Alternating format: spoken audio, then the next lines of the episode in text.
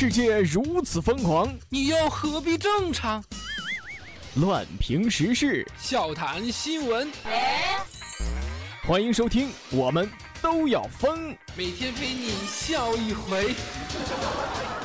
本节目由荔枝 FM 与 Help 工作室联合出品。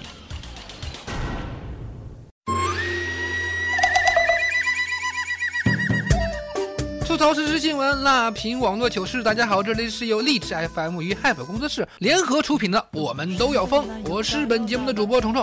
喜欢本节目的听友可以加入到虫虫的个人听友粉丝群四幺三八八四五零七四幺三八八四五零七，千万不要忘记了，如果喜欢的话，一定要订阅和转采哦。着风，满世界嘻嘻哈哈的，乱逛有太多新奇等我逍遥。听说老家开了一个鱼塘，钓鱼费要一百块。周末去钓了一整天都没有钓到鱼啊！老板说，凡是没有钓到的呢，就送一只鸡。啊，很多人都去了。回来的时候，每个人拎着一只鸡，大家都很高兴，觉得老板挺够意思的。后来开门的大爷说了，老板本来是个养鸡专业户，这个鱼塘啊，压根儿就没有鱼啊。这个方法叫做去库存。后来大家都知道了，就不爱去了。再后来，开门的大爷也就被撵回家了。这个故事告诉我们什么呀？帮人看门是吧？呃，就就得管好自己的嘴。有的人一觉醒来，男神吸毒了；有的人一觉醒来，男神操粉了；有的人一觉醒来，男神拍拖了。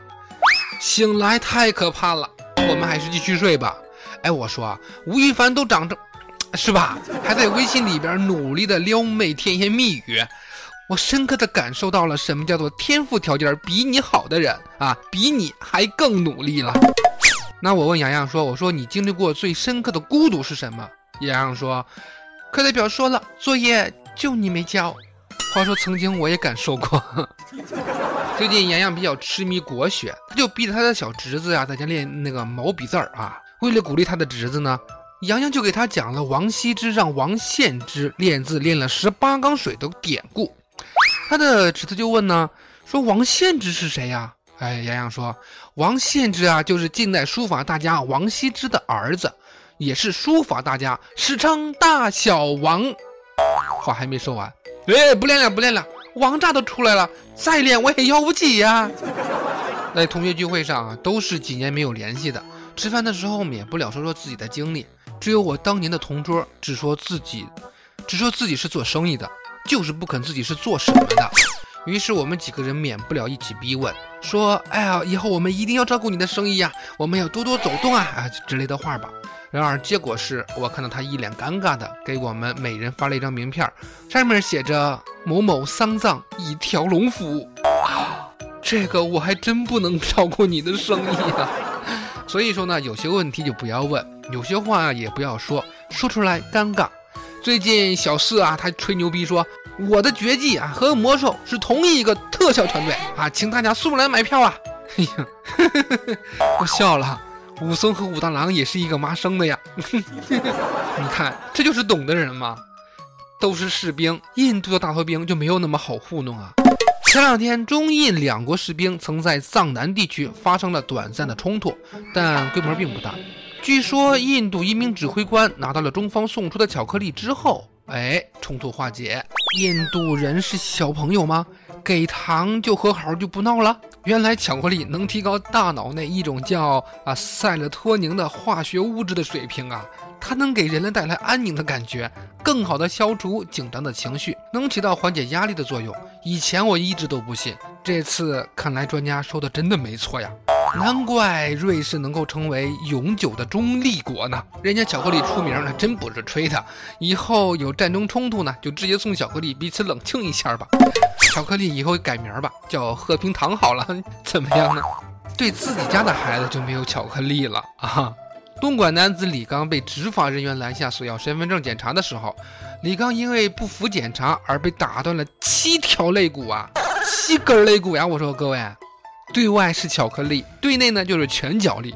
看到这个新闻，一千三百万黑户摸了摸自己的肋骨，流下一滴冷汗。哎，你们算算，一个派出所的四五个执法人员就能给打断七根肋骨呀！这。这要是多部门联合执法的话，还不给你干散架了呀？大哥，你还是幸运的，你想开点吧，你好歹命是保住了，是吧？你没有被跳车，也没有被嫖娼死。嘿，不过这事儿吧，一般人也只会抱怨，看不到商机。这要是去派出所旁边开一个骨科门诊的话，哎，我觉得还是稳赚的呀。话说谁才是最欠揍的人呢？在山东某官员得知自己要被调离之后呢，就胁迫单位中层以上的管理人员集体上访聚众闹事，迫使上级改变决定。原来呀，他是怕自己走之后这个小金库他会暴露。俗话说得好，三年清政府，十万雪花盐。有一种留任叫做避免小金库暴露。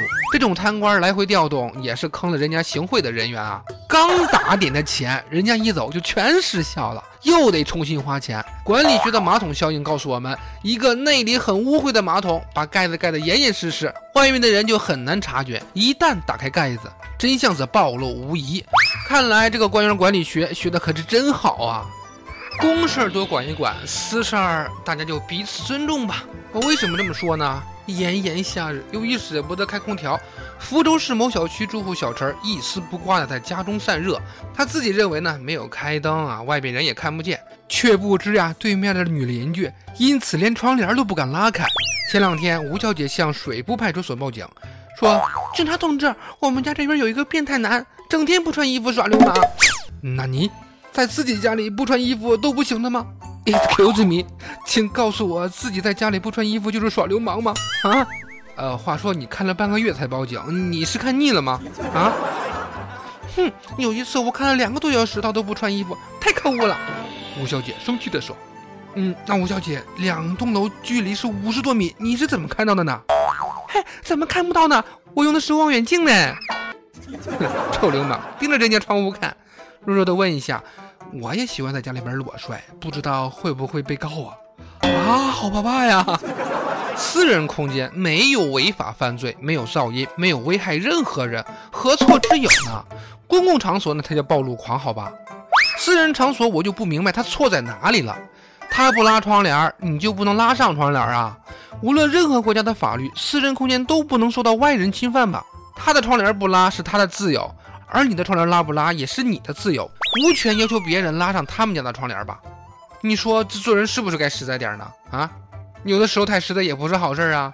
某尖子生午睡之后参加英语科的高考，却疏忽带着手表进入了考场，结果自己向监考老师报道之后，导致自己的高考英语单科成绩被取消。你看这实在劲儿啊，太大了是吧？违反规定就必然要付出代价。从程序上而言，进入考场时手表就戴在手上，如此严格的安检居然一路 pass。从这点来看，安检也没有起到应有的检查提示作用，尤其是因为安检属于最起码的检查，也让考生无奈吞下难咽的苦果。考生固然有责任，安检是否就可以因此而心安理得了呢？话说这孩子还是自己报告老师的啊，品行还是不错的，但是要作为君子，光有品行还是不够的。关键是懂得审时度势，衡量轻重缓急呀。反正我觉得是太不公平了。你看，在六月七号上午还有这么一件事儿，是安徽十三县高考语文考试的时候，监考老师呢，他怀疑考生圆圆的眼镜有问题，啊，把他眼镜没收了去鉴定，结果鉴定完了之后没问题，但直到考试快结束的时候才归还。圆圆近视四百多度。考完之后，无辜的哭了呢。圆圆的家长认为监考员严重的影响了孩子的考试，要求成立调查组做出责任认定。这不就在前两天吗？啊，石台县的教体局公布了那个调查的核实情况，认定监考老师的操作和处置符合有关规定。我勒个擦！啊，四百多度不戴眼镜去考试，战斗力基本下降了一半，状态和平常也不一样。你让人家怎么考？难道程序上就不会有漏洞吗？监考老师，你可以等人家考完了再检查，是吧？没问题，皆大欢喜；有问题就取消成绩，这不更人性化吗？出了事儿都不肯担责任，你让孩子哭都没地儿哭。唉，命苦不能怪政府呀，那我怪谁？好吧，知道大家都在等成绩呢，是吧？我希望成绩出来之后呢，大家都有一种什么样的感觉呢？就是我配不上这么高的高分儿。好了，不管怎么说吧，喜欢咱们节目的可以加入到我的 QQ 听友群啊，四幺三八八四五零七，四幺三八八四五零七。恰好今天是父亲节呢，哦，在今天我首先先祝我的爸爸节日快乐。然后在我们群里边呢，有一个叫木木的同学啊，叫木木的听友，他也是一个非常孝顺的孩子。他说：“川哥，能不能在节目最后放一首《筷子兄弟》的父亲呢？他想送给他在工地上干活的父亲。他想对他的父亲说：谢谢您为儿子一辈子操碎了心呀。同时，也祝全世界的父亲啊，父亲节快乐。在这，虫子我也祝福全天下所有的父亲，父亲节快乐。